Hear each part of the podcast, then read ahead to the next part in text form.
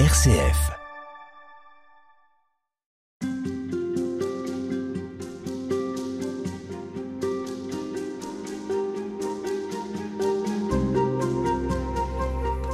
Des bulldozers qui saignent la forêt amazonienne, aux filets électriques qui ratissent les océans, de l'exploitation des plus pauvres à l'hyperconsommation des plus riches, nous continuons d'assister année après année à un gigantesque mouvement de dévoration. Dans une soif irrépressible de possession, l'homme contemporain s'apparente à un fou saccageant sa propre maison et chacun d'entre nous, témoin impuissant devant son écran, se demande bien comment l'humanité pourra sortir d'un tel emballement mortifère. Et si l'Évangile nous ouvrait la voie pour changer de comportement? Existe-t-il une autre manière de vivre au monde, abandonnant nos habitudes carnassières et prédatrices? Dans son dernier livre, La Voix du cœur, selon l'Évangile de Saint Jean, qui paraît chez Salvatore, Philippe Dautet nous invite à retrouver le sens de l'émerveillement, de la gratitude et du partage. Philippe Dautet, bonjour. Bonjour. Vous êtes prêtre orthodoxe rattaché au patriarcat de Roumanie. Vous dites que nous regardons le réel avec des lunettes qui réduisent le monde à un objet. Vision utilitariste donc. Vision utilitariste, vision objective aussi. Nous avons effectivement procédé à l'objectivation du monde.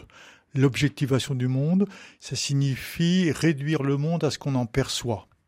Et d'autre part, réduire le cosmos à une collection d'objets, objets identifiés, qui sont devenus rapidement commercialisables et ainsi nous avons procédé à la marchandisation du monde qui va aujourd'hui jusqu'à la marchandisation des organes humains, des reins, des yeux, etc.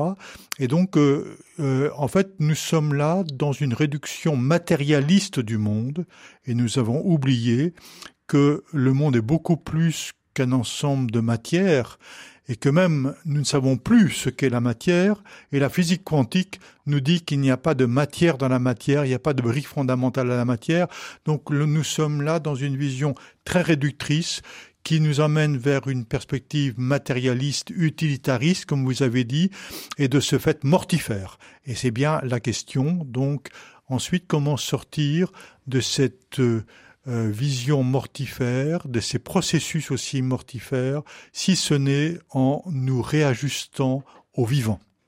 Si par exemple je regarde un arbre, je peux euh, voir en lui la table, la rentabilité de l'objet découpé, euh, broyé, euh, retravaillé. Donc je peux avoir cette vision-là, mais je peux aussi avoir une approche sensible de l'arbre. Il m'offre son ombre, il peut m'inspirer pour un poème. Donc on est dans deux approches différentes. Une dans deux approches différentes. Une approche horizontale, la rentabilité, puis une approche verticale qui m'ouvre un invisible derrière le visible.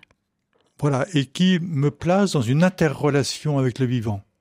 Donc il peut y avoir effectivement la vue objective de l'arbre, avec le fait de voir en perspective la table, la chaise et tout ce qu'on peut utiliser de l'arbre, mais voir aussi que l'arbre lui-même est en interconnexion avec tout son environnement et ce qui a été montré récemment par les champignons, et qu'un arbre ne vit pas isolé, mais par les champignons qui communiquent des informations entre l'arbre et les végétaux qui sont autour, l'arbre peut vivre en interrelation avec son environnement, comme nous, nous pouvons vivre en interrelation avec euh, l'environnement. Donc, en fait, si on repart ici de l'approche scientifique, il y avait une vision newtonienne et une vision aussi objectivante de la réalité.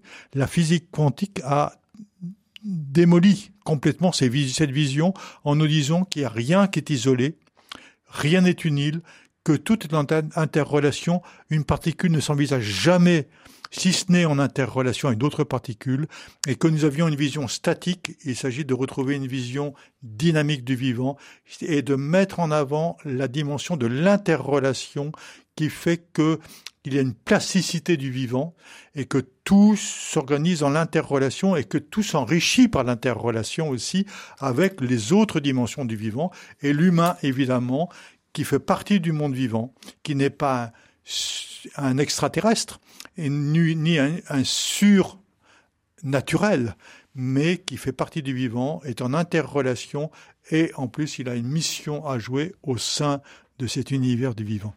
On voit que dans le récit biblique de la Genèse, euh, très vite, finalement, il y a un mouvement de, de captation, de convoitise. L'homme met la main sur la création alors que elle lui est confiée pour euh, qu'il en prenne soin. Et il y a une sorte de, de mise à mal très rapide. Très rapide.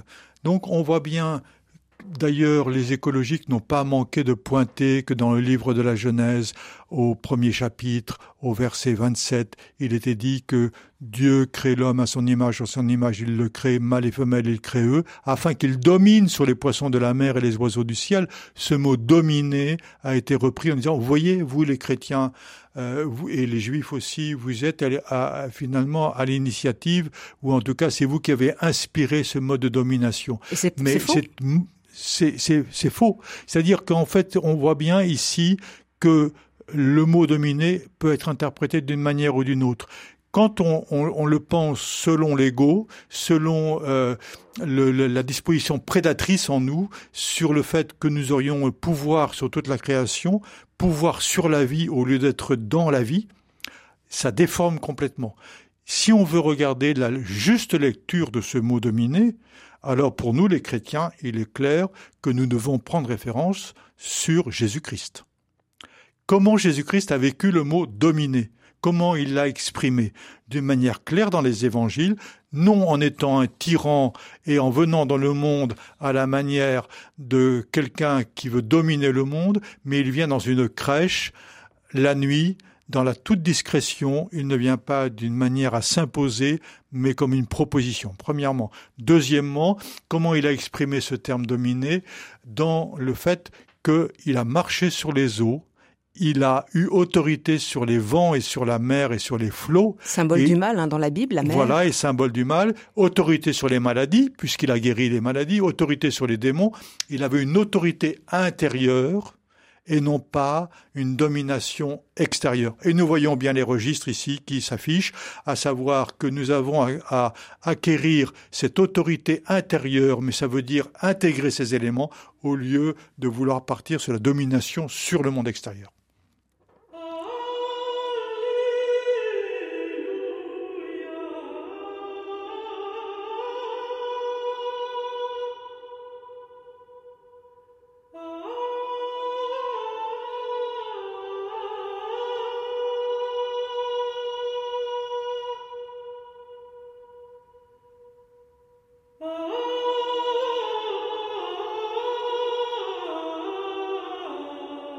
Philippe Dautet, tout votre livre est une invitation à changer de regard sur la réalité, à passer d'une lecture horizontale, extérieure du monde, à une lecture verticale, tout intérieure. Alors qu'est-ce que ça signifie ça? Ça signifie que euh, nous avons euh, été plongés dans la réalité de ce monde. Et que euh, nous avons aussi dans notre enfance été blessés donc au, lieu de nous vivre dans un rapport de confiance et dans une dynamique relationnelle, nous nous sommes mis sur un mode de défense. Ce mode de défense préside à l'élaboration de ce qu'on appelle l'ego, c'est-à-dire de cet individu qui va se mettre en rapport de force avec les autres et avec le monde, mais c'est important de rappeler toujours que c'est à partir d'une blessure initiale. Et, par là, euh, nous voyons bien ce rapport de force qui s'exprime donc c'est nous et la nature. Et donc, dans un premier temps, l'humanité a été asservie aux lois de la nature et peut-être effrayée même par cette nature, qu'il a appris à dominer, tellement dominer qu'il l'a exploité, asservi et, et, finalement maîtrisé cette nature. Euh, ce mot est un peu fort, mais en tout cas, voilà, dans cet esprit. Et donc, nous sommes dans le rapport de force. Rapport de force qui est exprimé aujourd'hui par des dirigeants qui vont euh, initier justement ce rapport de force dans les rapports commerciaux, etc., et qui tirent un bénéfice de cela. Ils sont dans l'horizontalité, là. Donc nous sommes dans la totale horizontalité. Mais ce rapport de force nous établit dans un rapport de, euh, euh, de, de rivalité, de concurrence, et qui est justement aujourd'hui qui préside à notre économie libérale. Or, le vivant, qu'on a vu comme étant le lieu d'un rapport de force, c'était une projection humaine sur le vivant. Aujourd'hui, on décèle que le vivant est dans une dynamique de coopération et non pas dans une dynamique de rivalité. Et qu'en fait, il y a une coopération du vivant avec le vivant, c'est-à-dire du, des végétaux avec les animaux, avec l'humain, et c'est cette coopération qui fait l'épanouissement de la vie, alors que le rapport de force est destructeur. C'est ce que dit le pape, hein, tout est lié. Voilà, tout est lié. Et ce tout est lié, il a été mis en évidence d'une manière extraordinaire par la physique quantique en 1910 et 1920. Mais nous avons trouvé très vite les applications technologiques à la physique quantique, les, implications métaphysiques psychologiques, spirituelles, n'émergent que depuis 20 ou 30 ans. Donc c'est extrêmement récent et c'est là où j'appelle un changement des mentalités, changement de regard. Ce n'est pas la réalité qu'il faut transformer, c'est notre regard sur la réalité qui n'est pas ajusté au réel. Et donc j'ai mis dans l'axe de mon livre cet ajustement au réel, ce qui peut paraître bizarre en, en spiritualité et en religion, mais c'est là où je fustige la croyance qui est toujours une projection et une imagination, alors que le réel doit présider à notre lecture du vivant. Oui, la croyance, c'est du côté de l'imaginaire, hein, de la projection. De la projection, en tout cas de la subjectivité ou du subjectivisme par rapport au réel.